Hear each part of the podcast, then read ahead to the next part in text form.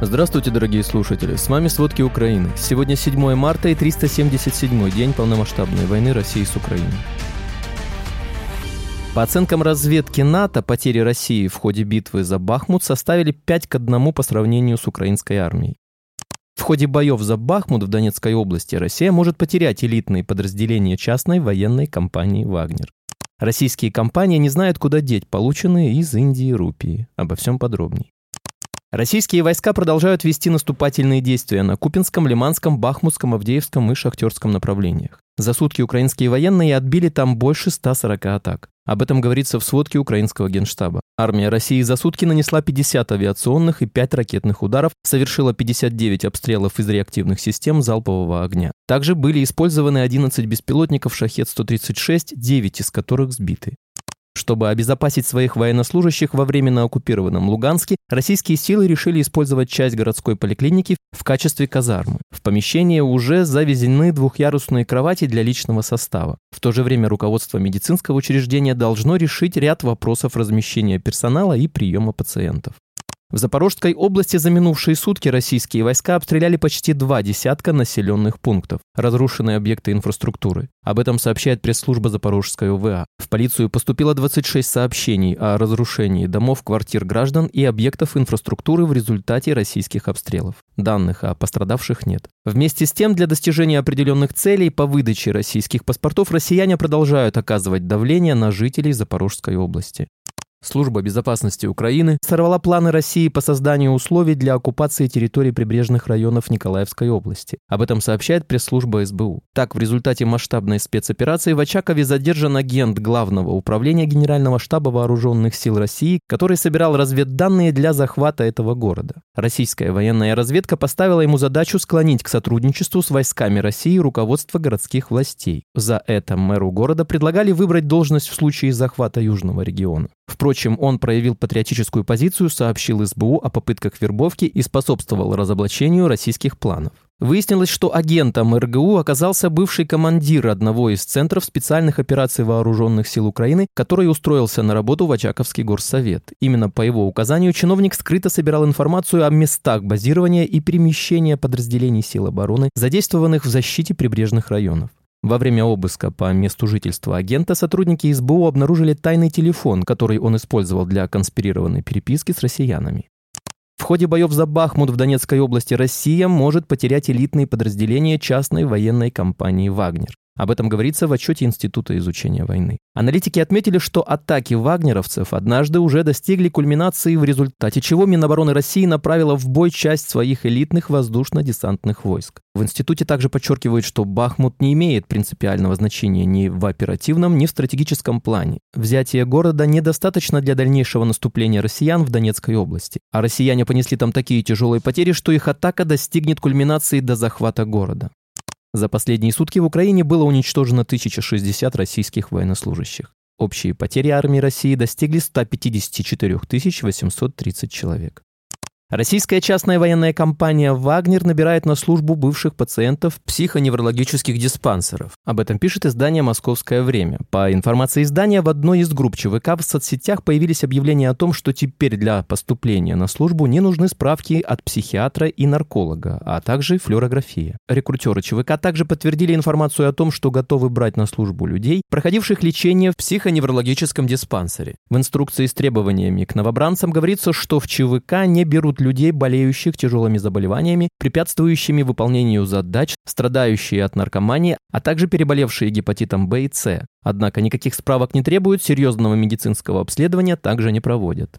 По оценкам разведки НАТО, потери России в ходе битвы за Бахмут составили 5 к 1 по сравнению с украинской армией. Об этом в комментарии CNN заявил неназванный военный представитель Альянса. По словам чиновников, НАТО вывели такое соотношение, исходя из собственных разведывательных данных. При этом он отметил, что несмотря на то, что Россия потеряла в боях за Бахмут в разы больше солдат, Украина также несет определенные потери, защищая город. Напомним, накануне Зеленский провел заседание Ставки Верховного Главнокомандующего. Вопросу обороны Бахмута было уделено особое внимание. В ОПУ сообщили, что военное руководство выступило за продолжение операции. Российские войска уже планируют отход из Энергодара и собираются обокрасть Запорожскую атомную электростанцию. Об этом сообщает Запорожская АЭС в Телеграм. Внимание россиян привлек Центр подготовки ремонтного и руководящего персонала «Энергоатома», созданного на базе учебно-тренировочного центра Запорожской АЭС. Отмечают, что этот уникальный объект, где атомщики из многих стран мира на полномасштабных моделях оборудования получают редкие практические навыки, необходимые для их эксплуатации и ремонта на атомных электростанциях. Приехавшие из России специалисты атомной отрасли уже составили списки оборудования, которое собираются украсть с атомной станции в случае отступления. Значительные средства в создание центра в свое время инвестировал не только «Энергоатом» 500 миллионов гривен, но и Европейский Союз почти 13 миллионов евро. Министр иностранных дел Украины Дмитрий Кулеба призвал офис прокурора Международного уголовного суда расследовать обстоятельства расстрела украинского военнопленного, о чем стало известно в понедельник 6 марта. Об этом руководитель ведомства написал в Твиттер. Ужасное видео с безоружным украинским военнопленным, казненным российскими войсками только за то, что он сказал «Слава Украине». Еще одно доказательство того, что война является геноцидом. Крайне важно, чтобы прокурор МКС Карин Хан начал немедленное расследование этого ужасного военного преступления в рамках международного уголовного дела. Виновные должны предстать перед правосудием, добавил он. Стоит отметить, что служба безопасности Украины открыла уголовное производство по поводу видео, на котором российские военные расстреливают украинского солдата.